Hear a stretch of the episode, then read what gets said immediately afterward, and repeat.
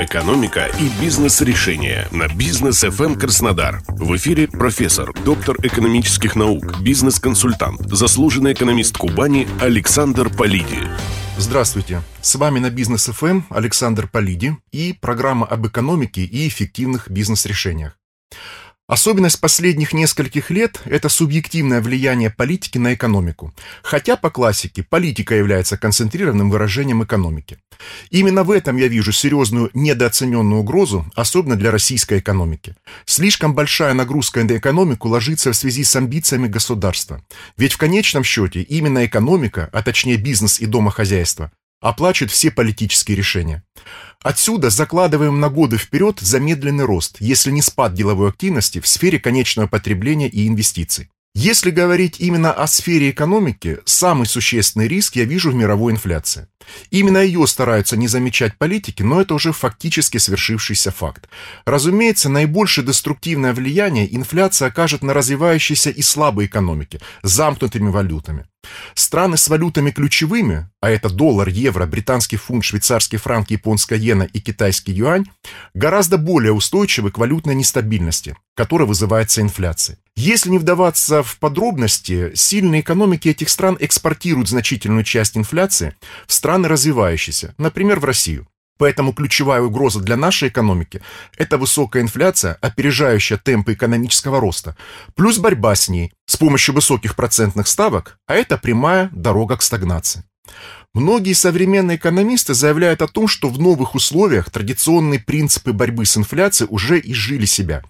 И если производство растет, безработица падает, биржа на подъеме, то лимитов для вливания денежной массы в экономику практически не существует. Так ли это применительно к России? Отчасти. Да, классические ортодоксальные принципы монетарной политики безнадежно устарели. Ну, хотя бы потому, что появились новые формы денег. Электронные, виртуальные. Мгновенное межстрановое движение денег и капитала все больше стирает границы между национальными денежными системами. Для экономик, играющих центральную роль в мире, доступность денег почти не ограничена, ведь они, будучи вложенными в растущие активы, например, предприятия, инфраструктуру, создают новые рабочие места, новые доходы и вообще стимулируют экономический рост и социальный прогресс. Но что это за экономики? Соединенные Штаты, Китай и Евросоюз. Они создают половину мирового валового продукта.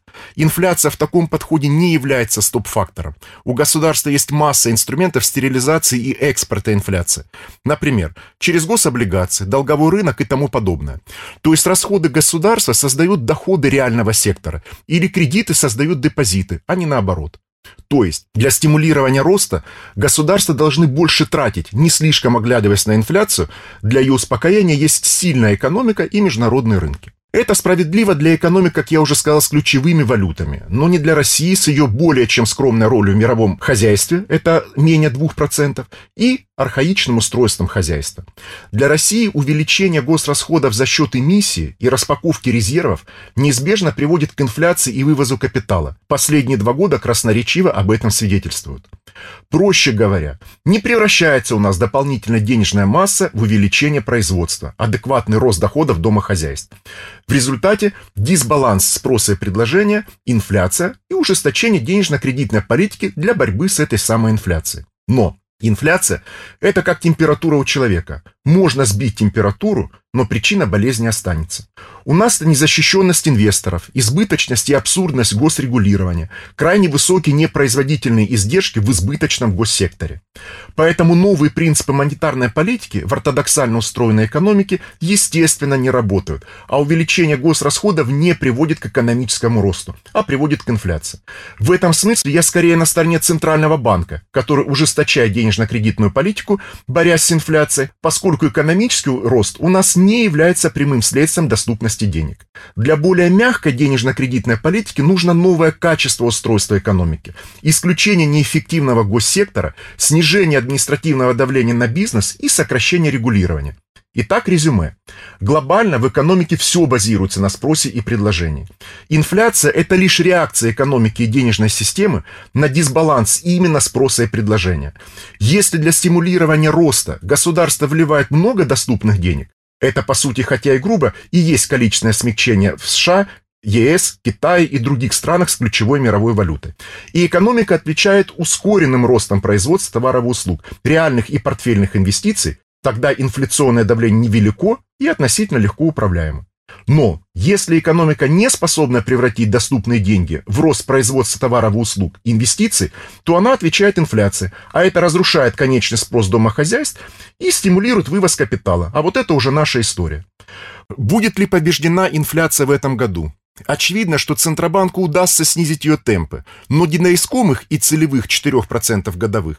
Скорее всего, этот показатель составит 6-7%. Пока я вижу только ужесточение денежно-кредитной политики. Ключевая ставка Центробанка 8,5% на максимальном за 8 лет уровне, и вполне вероятно, что она будет повышена. Да, инфляцию это снизит, но ценой снижения конечного спроса и замедлением и без того небыстрого экономического роста. Хотя, справедливости ради надо сказать, что альтернативная политика по сдерживанию инфляции в Турции, а это низкая ключевая ставка, не привела к ожидаемому быстрому буму производства несмотря на все ожидания. В итоге инфляция в Турции разогналась до 20% годовых, а лира спикировала трехкратной девальвацией. Очевидно, что при достаточно высоком качестве инвестиционного климата бегство капитала из Турции тоже не случилось. Как уже фактически свершившийся факт мировой инфляции повлияет на рынки и какие меры предпринять для защиты бизнеса и капитала, об этом поговорим в ближайших выпусках на Бизнес ФМ. С вами был Александр Полиди и до скорого.